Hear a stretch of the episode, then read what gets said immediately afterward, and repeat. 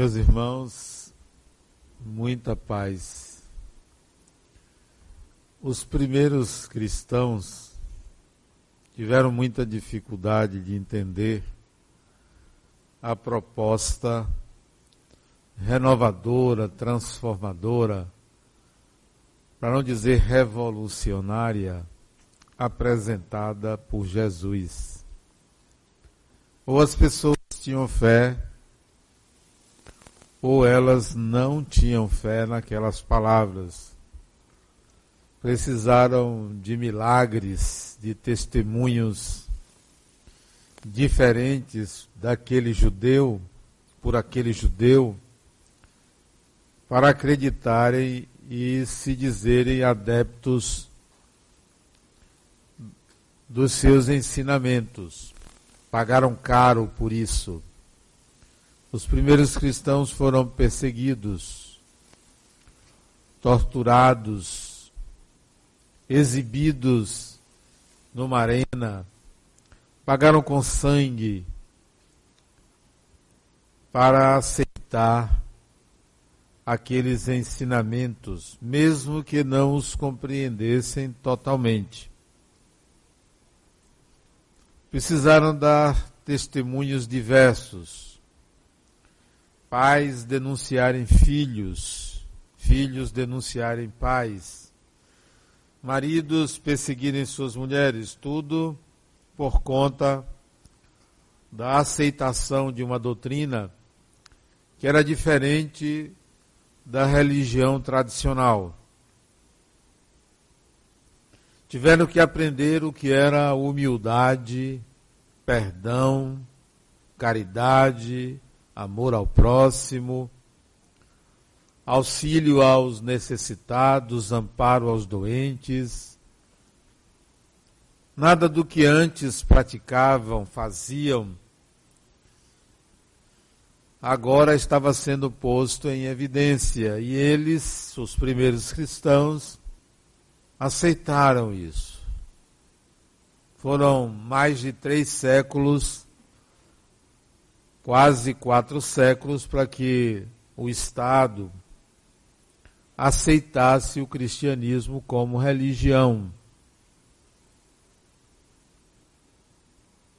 Em praça pública, nas arenas, eles se apresentavam como mártires. Tinham uma identificação para se reunirem nas catacumbas cada um levava uma senha. Não a senha de um celular. A senha era o sinal da cruz.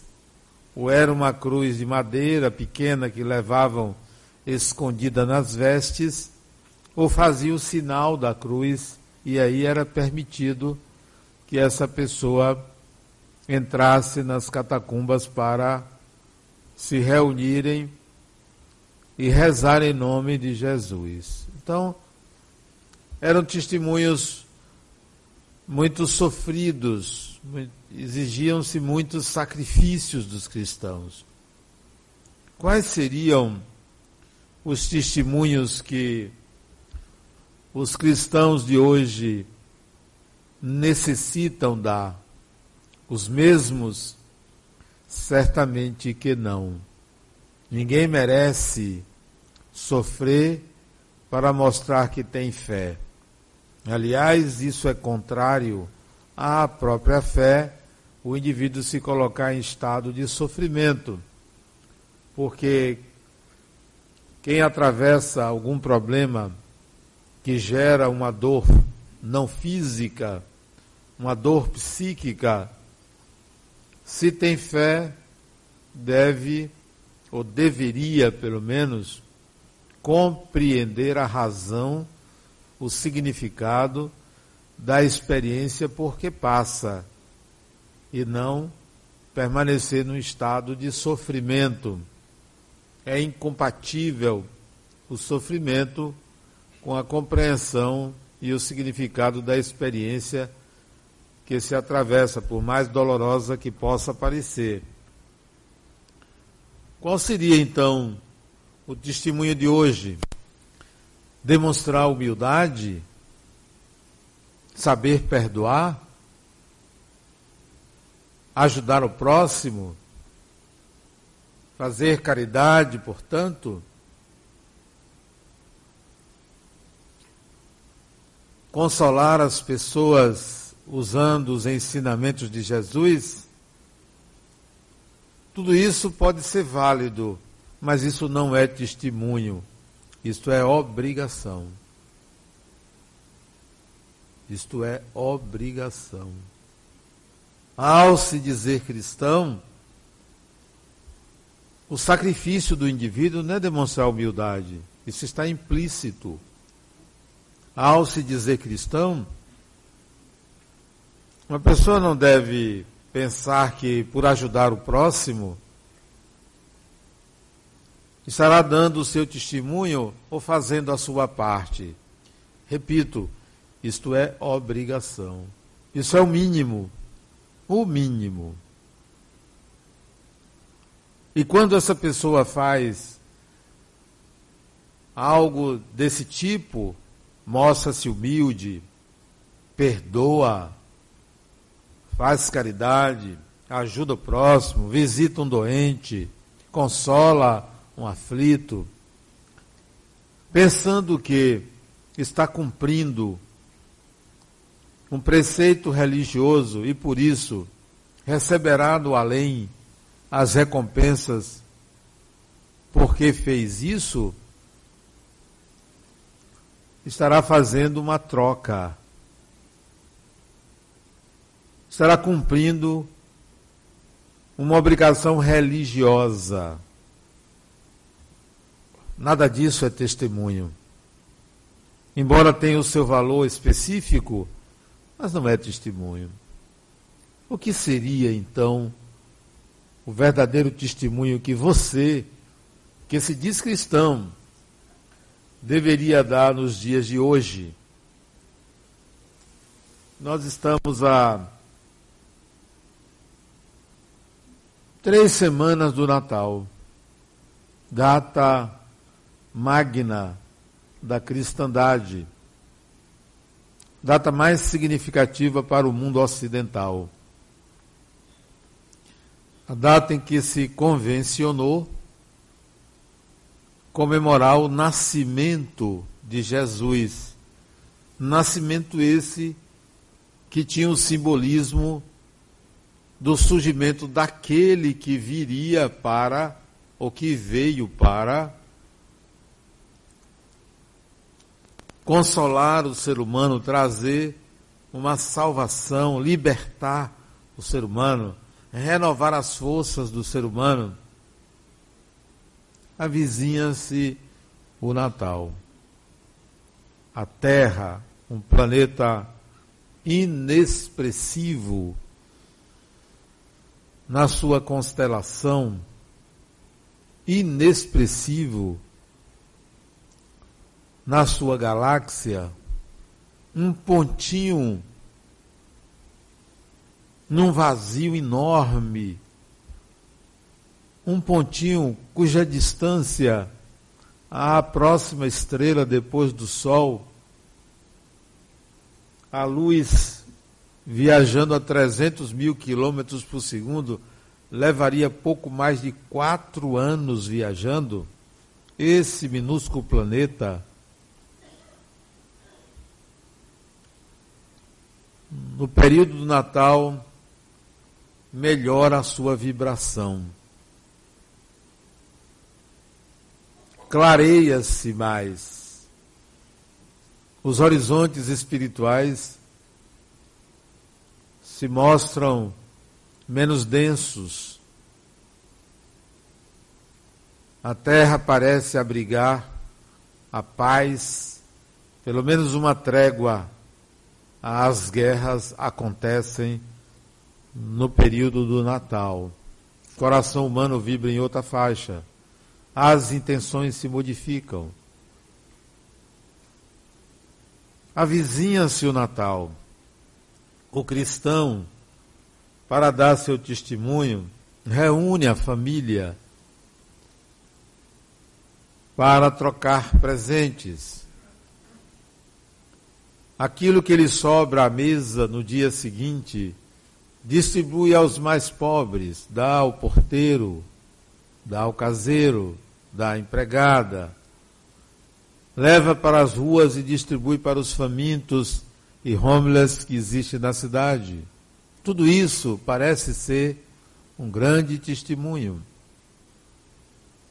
É oportuno que se reúna a família no Natal, pelo menos acontece no Natal. Mas como vocês sabem, reunir a família é antecipar a briga, porque logo depois, algumas horas, cessada a disposição inicial fraterna e amistosa, as diferenças temam em aparecer e aquele que é mais problemático aproveita para fazer das suas e a briga vem quando no mesmo dia, no dia seguinte.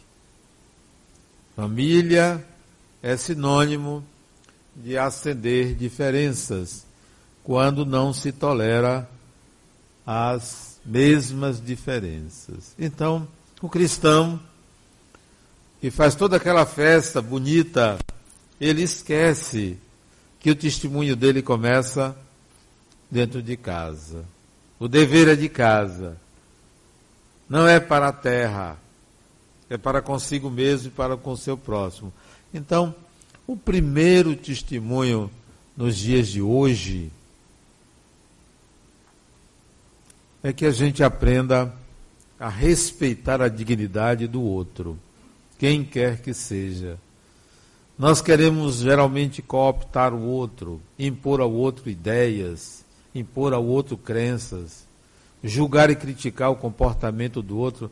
Deixe as pessoas errarem. Aceite que a pessoa seja diferente de você. Você não quer, Fulano? A vida lhe pertence. Mas nós não aceitamos, porque queremos sempre que o outro faça segundo o nosso script. Esse é o primeiro testemunho, respeitar a dignidade, a diferença existente na personalidade do outro. Se quer o meu conselho, eu dou. Se não quiser o meu conselho, terá a minha convivência, terá o meu respeito. Mas se quiser, vai ouvir. Vou dizer. Denal, o que, é que você acha de mim? Eu ainda não conheço uma pessoa tão preguiçosa quanto você. Eu não conheço uma pessoa tão arrogante quanto você. Vou dizendo. Se você quiser escutar, você pediu, não peça a um psicólogo um conselho porque ele não vai passar a mão na sua cabeça. Ele pode até usar meias palavras, mas vai atingir você na sua ferida. Mas se não pedir, não ouvirá. Por mais próximo que possa estar de mim. Que outro testemunho a gente poderia esperar de um cristão de hoje? O planeta Terra, ou a sociedade terrena, é constituída de perto de 30 bilhões de espíritos, sendo oito encarnados. É muita gente. Cada um de vocês carrega pelo menos dois desencarnados quando caminha. É três para um. Então você não anda sozinho. Tá? Vai aqui, vai ali, vai no mercado, vai empurrando o carrinho, tem dois dentro. vai escolher uma roupa, vai trocar de roupa ali no provador. Tem outro espiando. Não, ninguém está sozinho. Não, não se iluda. Isso não é para meter medo, não. É para você ficar apavorada mesmo. Tem. Todo mundo tem seus desencarnados de bolso, né? E quanto mais você pede proteção a Deus contra o mal, a presença está ali porque cada um só tem o seu mal. O mal dos outros não chega a você. Só chega a você o seu mal. Qualquer pessoa que lhe queira fazer mal, só vai alcançar você se o mal for seu. Se não for seu, a pessoa pode fazer o que quiser, não lhe atinge. Se lhe atingiu, é porque lhe pertence. Então não tenha medo do que você considera o mal. O testemunho de hoje, esperado do cristão, é que ele compreenda que nessas, desses 30 bilhões de seres humanos, sem falar dos subhumanos, desses 30 bilhões de seres humanos habitando nesse pobre e pequeno planeta de uma galáxia inexpressiva do universo, é que ele compreenda a sua condição de espírito. Ah, mas eu não acredito. Pois é, porque você não quer dar o seu testemunho. É porque você não compreendeu a mensagem. Você quer ser cristão para parecer uma pessoa educada, para parecer uma pessoa conforme, uma pessoa igual. É muito fácil alguém não gritar onde ninguém grita. Eu quero ver você não gritar onde todos gritam. É muito fácil uma pessoa ficar em silêncio quando tudo está em silêncio. E quando todos estão gritando, será que você consegue fazer silêncio e o seu silêncio cale a gritaria em volta? Do cristão, não se espera conformidade, a aceitação tácita, cega. Do cristão espera-se uma diferenciação. Mas diferenciar-se achando-se superior aos outros? Não. Uma diferenciação pela percepção de que ele se trata, ou ele trata, ele é o sal da terra. Será que você entende o que é ser o sal? O sal basta um grão, um grão, para que aquele íonzinho percorra e contamine os outros grãos e dê sabor a uma comida. Se nós somos o sal da terra, se você é o sal da terra, a terra é enorme, o sal é um grão. Então nós temos uma importância muito grande.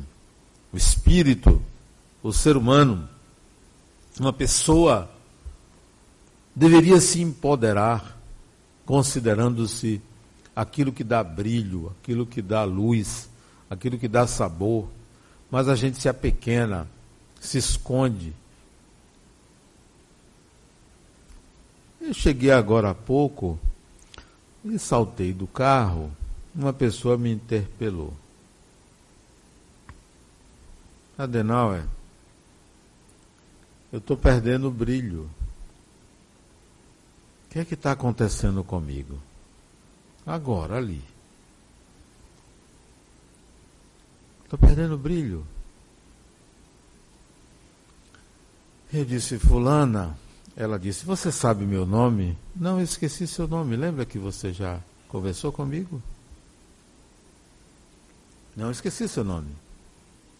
Fulana, a gente só perde o brilho quando a gente não tem consciência que é de nossa propriedade. Se seu brilho estava em outra pessoa, você vai perdê-lo. Mas se você se considera proprietária da sua luz, da sua energia, você nunca perde. Ora, o que, que se espera do cristão? É que ele tome consciência de que a luz em volta dele a luz à sua volta, ela lhe pertence. Esse auditório só está iluminado não, quer, não é porque a companhia de energia elétrica manda de lá de Paulo Afonso 500 milhões de volts, 500 mil volts para chegar aqui 110 ou 220. Não é por isto. Porque, independentemente dessa luz, o seu estado de espírito, o seu estado emocional pode considerar isso aqui tudo denso e escuro. É você que emana luz. É você que dá vida a esta luz artificial. O sol, durante o dia lá fora, pode estar maravilhoso, mas o dia ser noturno para você, ser denso para você, ser ruim para você. Portanto, não é o sol que lhe dá a luz, é você que dá a ele um sentido e um significado.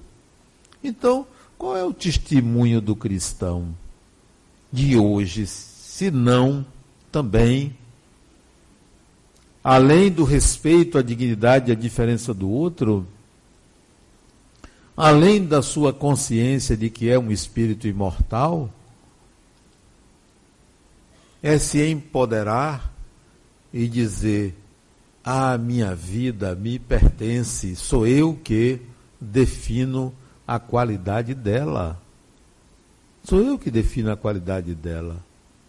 Não é outra pessoa que me ilumina. Não é o que está acontecendo lá fora que dá sentido à minha vida. É o que acontece na minha íntima natureza.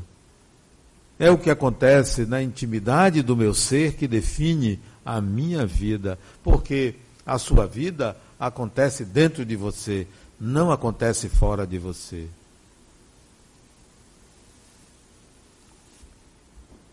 Se você chega para mim e diz, Adenauer, eu tive uma mãe péssima, não me deu carinho, me bateu, me preteriu, preferia meu irmão, me entregou a minha avó porque não queria cuidar de mim, mas do, do meu irmão ela cuidou. Me desprezava, me diminuía, tinha inveja de mim quando eu cresci, da minha beleza. Se você me diz isso tudo, eu vou pensar como você: que mãe ruim foi esta? Como a mãe pode fazer isso com o filho? Eu vou concordar com você, mas também vou lhe perguntar: para que você atraiu uma mãe como esta? O que existe em você que determina que o contexto da sua vida é lidar com a secura de uma mãe? Então, eu volto para você porque a vida é vivida por você.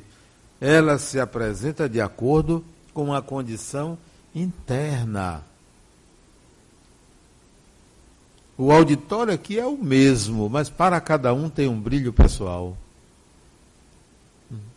A sua vida é diferente da minha vida, é diferente da pessoa que está da vida da pessoa que está ao seu lado. Então, Tome conta da sua vida, porque não há outra igual. Ninguém tem a vida que você tem. Se você é casada, tem filhos, tem irmãos, observe que você é diferente deles. Todo mundo é diferente de todo mundo. Se há uma unidade na vida, é a unidade das diferenças. Somos todos diferentes. Então, o testemunho a ser exigido do cristão hoje é muito mais do que ser humilde, perdoar, amar ao próximo, fazer o bem àqueles que lhe caluniam, e etc, etc. Tudo isso é obrigação. Obrigação. Ah, mas eu nem consigo isso. Então, você está muito longe, está muito atrasado. Está lá na rabada, está lá, lá embaixo, né? Mas você também não deve ficar se sentindo coitadinho por isso, porque tem gente que adora ser vítima. Coitadinho de mim. Ninguém é inocente, nem ninguém é culpado. A vida nos coloca sempre diante de quem nós somos. Se isso está acontecendo comigo, eu sou assim. Se isso veio a mim, me pertence. Sua vida lhe pertence, ela acontece dentro de você. Então o testemunho alcança esse empoderamento que lhe leva a pensar assim: eu sou dono, proprietário da minha vida, do meu destino, atraio tudo a mim de acordo com a minha natureza. O universo conspira a favor do meu mundo íntimo. É assim que ele é. Esse é outro testemunho. Mais ainda, Quando na infância do ser humano, na infância da humanidade, quando nós éramos espíritos muito ignorantes, logo depois que saímos das cavernas, nós criamos os deuses. Elegemos a natureza como divindades, o raio, o trovão. Depois materializamos os deuses, transformando em totens, em árvores, em criaturas da natureza. Depois elegemos como os deuses tudo aquilo que era parte do nosso imaginário. Deus disso, Deus daquilo. Depois nós, diante de situações difíceis e aversivas, a gente apelava para esses deuses. Hoje nós apelamos para os santos.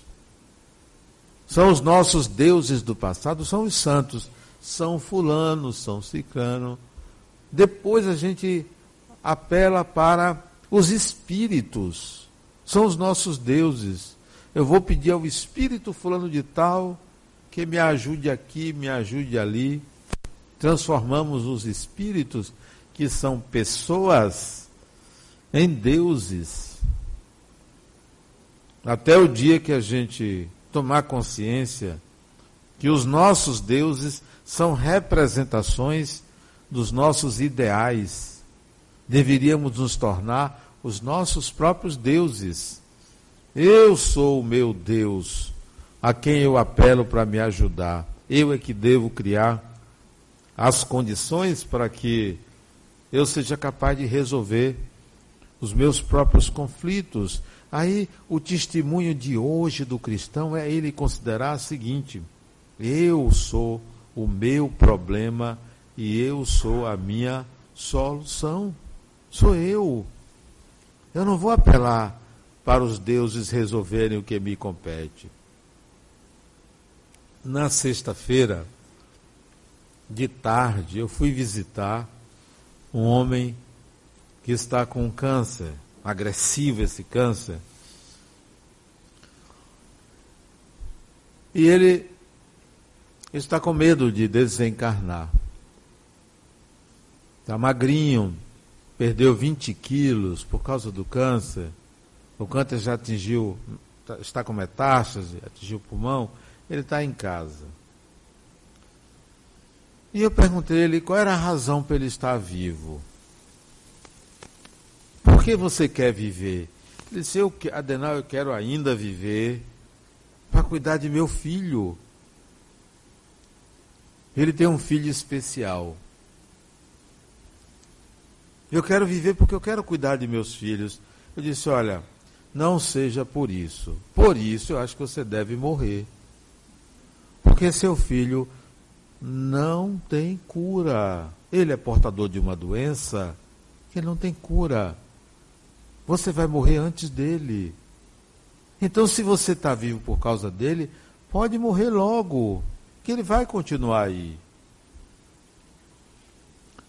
Porque se você não tiver uma razão sua para viver, você estará se matando. A gente se mata, a gente se suicida quando não tem uma razão para viver. É preciso que você encontre, Fulano, uma razão para você viver. Não use seu filho para isso. Se ele fosse pequeno, uma criancinha, eu ainda diria: é, mais alguns anos você pode viver para não entregar ele a uma tia, a um tio. Mas ele já está grandinho, 25 anos, especial, tem um déficit cognitivo toma remédio. Não. Encontre você uma razão para você. Você quer fazer o quê? Você tem 57, ele tem 57 anos. Você tem 57 anos. Se não fosse o câncer, você poderia viver mais 40 anos. Você quer 40 anos de vida? Ele se quer, ele disse, então arranje o que fazer. Que não seja cuidar de seu filho. Faça um projeto de vida. Esse é o testemunho do cristão. E não entrar numa vítima Estou doente, tenho um câncer, vou morrer, por favor, alguém me ajude aí do outro lado. Não. Estou. O que é que ele devia dizer como cristão? Empoderar-se dizendo assim: estou com a doença, vou cuidar da doença, vou entregar minha doença aos médicos para continuar os protocolos médicos e vou continuar minha vida. Vou continuar minha vida. Fazer o quê? Vou trabalhar. Ah, mas estou fraco. Tem trabalho para fraco também, não é só para armário, não, porque a pessoa pensa que para trabalhar tem que ser forte. Não. Tem trabalho que o fraquinho, fraquinho, magrinho. É mais fácil o armário desencarnado que o fraquinho. Né? Já notou que as pessoas mais magras são mais tenazes? As pessoas mais gordas são mais preguiçosas? Não estou falando de ninguém aqui. Não assumam a carapuça. estou falando em tese. Por quê? Porque tem mais peso para conduzir, pesa mais, cansa mais. Então é só por isso. Não é preconceito contra o gordo, não. Eu até gosto mais do gordo do que do magro. O testemunho de hoje é outro. Enfrente a vida. O problema seu é você. O problema é você. O problema lhe pertence. Tente resolver. Se você não encontrar nenhuma saída, aí você peça ajuda. Fulano, você podia me ajudar aqui, mas não sofra por mim, não. Não me cure magicamente. Não aceite cura mágica. Não aceite. Toda mágica exige responsabilidade. Responsabilidade. Tirou na loteria, coisa mágica, né? Você vai ter que aprender a, a gastar esse dinheiro, porque se você não souber gastar, ele vai embora. Ele vai ser motivo de infortúnio. O testemunho hoje é outro. Não é aquela fé.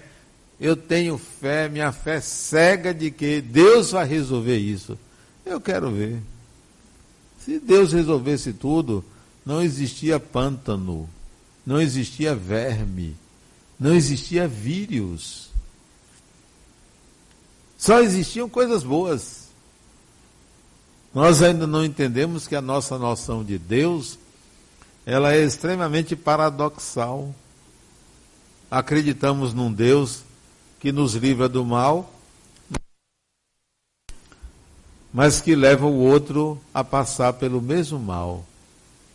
É o sujeito que pega o avi... não pega o avião, o avião cai, ele diz: Deus me salvou. Assassina o Deus dele. Salvou ele e matou os outros. Quer dizer, não tem sentido isso. É um paradoxo. Olha o paradoxo: Deus é amor. Aonde? Como assim Deus é amor? Então não existe ódio na terra. Todo ódio não é de Deus. Todo poder não é de Deus, porque Deus só é amor. Não, Deus é tudo. Tudo que você imaginar, porque se você imaginar uma coisa que não é Deus, este não será Deus. Deus tem todos os atributos bons e maus, mas nós não compreendemos isso. O testemunho do cristão de hoje é mais do que ter fé. Você chega no Espiritismo ou em qualquer religião e passa a acreditar. Acreditar é um problema. Acreditar é um problema. Porque quem acredita pode desacreditar. Se você não ultrapassar a linha da crença para a consciência daquilo que antes você acreditava, a sua permanência ali é baseada no medo. No medo do que possa acontecer ao contrário do que você acredita. Eu me lembro de um episódio, isso sim que é testemunho, que aconteceu com Francisco Cândido Xavier. Ele estava rezando, ia psicografar, estava rezando ali, concentrado, e nem você, quando reza né, de noite, você vai dormir e reza, né? ou em outro horário que você reza, ele estava ali rezando. De repente, apareceu um espírito, uma pessoa, espírito é pessoa, uma pessoa altamente trevosa. Um espírito com vontade de fazer o que de pior poderia querer uma pessoa fazer. Apareceu a ele. E chegou para ele e disse assim: Você me chamou? Olha, se ele ia chamar um cafajeste daquele. Mas o Espírito perguntou: Você me chamou? No momento da oração. É a pessoa pensar que está orando, não acontece nada. Está protegido porque está rezando. Quem disse? Se reza protegesse, o melhor lugar do mundo seria uma igreja. Seria um centro espírita. Não é não. O melhor lugar do mundo é onde você dorme. Este é o melhor lugar do mundo. É a sua casa. Ali é o melhor lugar do mundo. Não é aqui. Não é na praia. Não é num resort. Se ali, no quarto onde você dorme, não é o melhor lugar do mundo, você está mal. Está mal mesmo. Ah, eu não consigo dormir no meu quarto. Você está mal. O melhor lugar do mundo é onde você dorme. Tem que ser. Então, você me chamou, perguntou o Espírito a Francisco Cândido Xavier, no momento da oração. Ele ficou sem saber o que dizer. O que, que você diria? Não. Me diria assim, vá de reto. Deus me livre. Aconselhado por Emmanuel, ele disse assim: Emmanuel disse a Chico Xavier: não diga que não. Olha que guia. Você está ali rezando, aparece um tipo daquele perturbado, perturbador, perguntando se você chamou ele. Vem um guia e diz para ele: não diga que não. Aí ele, obediente do jeito que era, né? Chegou para o Espírito e disse: chamei sim. Você diria isso? Não. Sabe por que você não diria? Porque você não sabe dar um testemunho. O testemunho que você acha que dá é dar uma esmola a uma pessoa Ó, oh, estou dando testemunho de cristão. Eu dei uma esmola. Olha, Adenal, eu fui no orfanato no dia do meu aniversário e fiz uma festa lá. Olha que coisa bonita. Grande coisa. Isso é obrigação. Tem nada demais. Ah, Adenal, eu perdoei. Sim, me disse, me diga uma coisa, vá. Diferente. Isso é obrigação.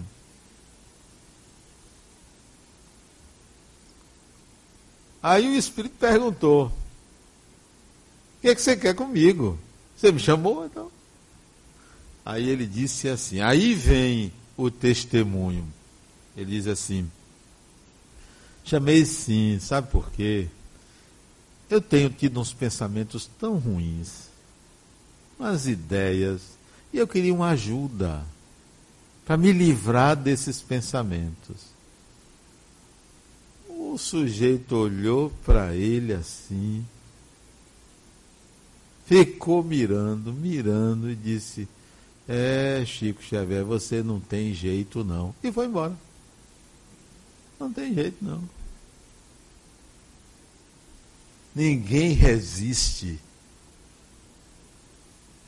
ao convite de fazer algo de bom pelo outro. Ninguém resiste ante a humildade do outro. Toda vez que você afasta uma pessoa de você, você dá um exemplo negativo. Toda vez que você é ingrato ou ingrata a alguém, você dá um exemplo negativo.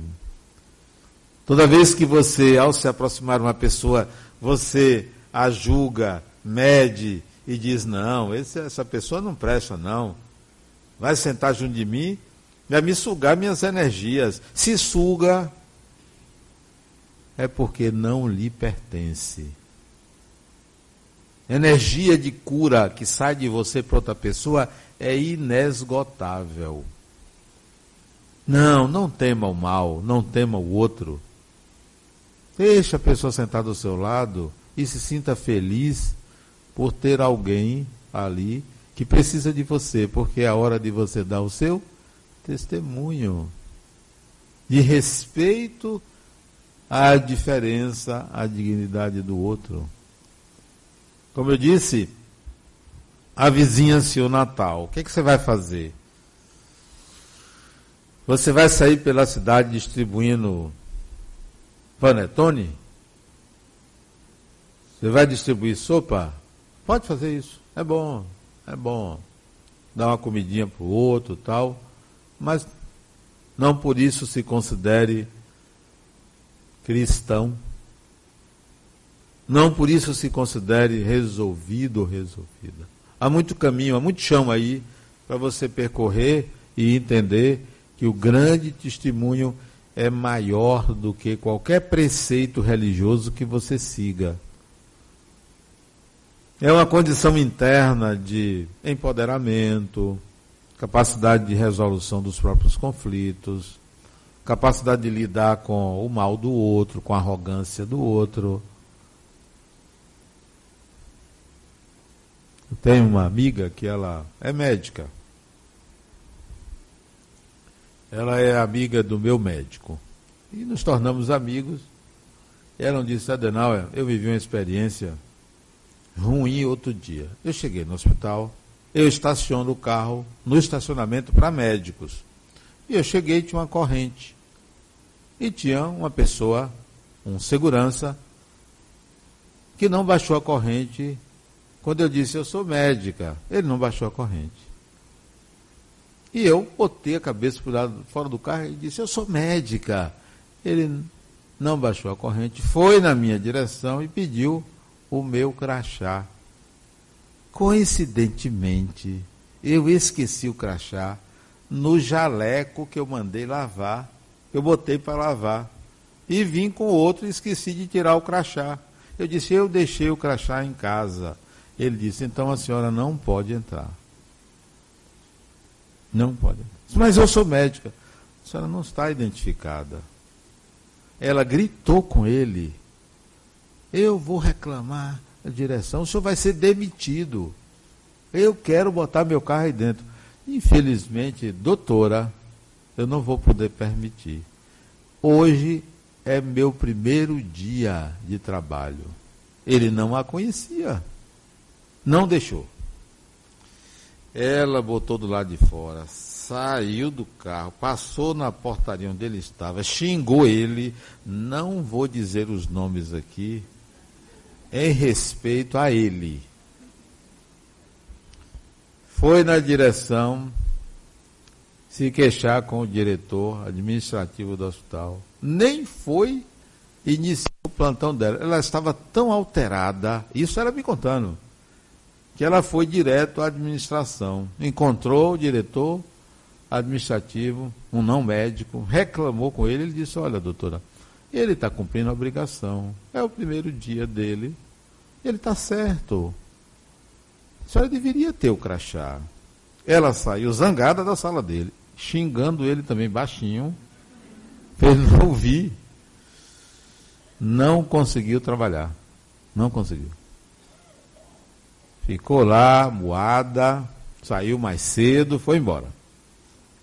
Disse Adenal, eu refleti e vi o tamanho da minha ignorância tamanho da minha arrogância, tamanho do meu desequilíbrio, o meu desrespeito à, autoridade de uma pessoa. Só porque eu sou médica e ele é um porteiro, eu queria tirar a autoridade dele. E a autoridade dele era aquela, identificar quem entra. Ele não tirou minha autoridade, depois eu fui compreender. No dia seguinte eu cheguei lá, não era meu plantão, eu fui. Antes de ir para outro hospital, eu passei lá e fui pedir desculpas a ele. E ele simplesmente disse: Doutora, a senhora não precisa pedir desculpa, não. Eu estava fazendo minha obrigação. Só isso, minha obrigação. Não tem que pedir desculpa, não. É obrigação. É obrigação dele fazer aquilo. Ele não está fazendo nada demais. Qual é o seu testemunho hoje? Comece em casa. O desafio está em casa. Você não tem que estar tá reclamando de nada. Você tem que estar colaborando. Família é grupo. Família é proposta de associativismo espiritual. É um grupo de espíritos que se irmanam para um propósito. Ninguém é dono de ninguém, ninguém tem mais poder de ninguém, ninguém é superior a ninguém. Comece em casa, esse é o testemunho. Faça da sua casa o melhor lugar do mundo. Tem gente que não aguenta ficar em casa. Tem gente que não aguenta ficar sozinho. Tem que ligar uma televisão para não se sentir só. Não sabe conviver consigo mesmo. Tem que estar nas redes sociais para poder não se sentir só. Por quê? Porque não se legitima como pessoa, não se empodera, não percebe as suas potencialidades, as suas habilidades. Testemunho hoje é outro. Ah, você acredita na vida após a morte? Saia da crença e vá para a consciência. Aceite a sua morte. E outro dia eu perguntei a pessoa, vem cá, você vai morrer como? Não, Adenal, você está falando isso. Ah, você vai morrer, rapaz. Você, você é mais novo do que eu. Eu vou morrer primeiro que você. Já imaginei minha morte. Já imaginei como é que eu quero morrer. Eu já. Eu já. Eu deixei tudo pronto. Não sei se vai ser, né? Mas já resolvi isso, então não tem que estar preocupado com a morte, tem que estar preocupado com a vida. A morte dá sentido à vida. Tem que estar preocupado com a vida. Como viver, como morrer. Entrega ao médico. Entrega ao médico seja do SUS, seja convênio, seja particular, entrega ao médico.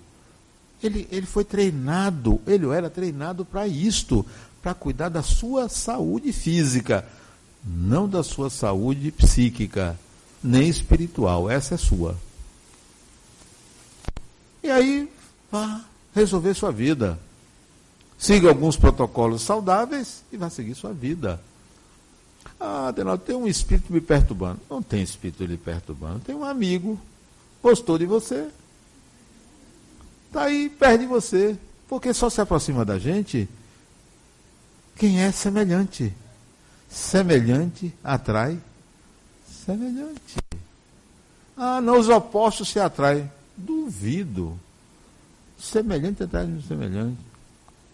Hoje eu conversando com a paciente minha, Adena, você foi dizer numa palestra que é, uma, uma mulher chegou para você e disse que só atraía homem que não presta e que ela não prestava. Não é meu caso, eu só atraí homem que não presta e eu sou uma pessoa muito melhor. Isso eu estou vendo.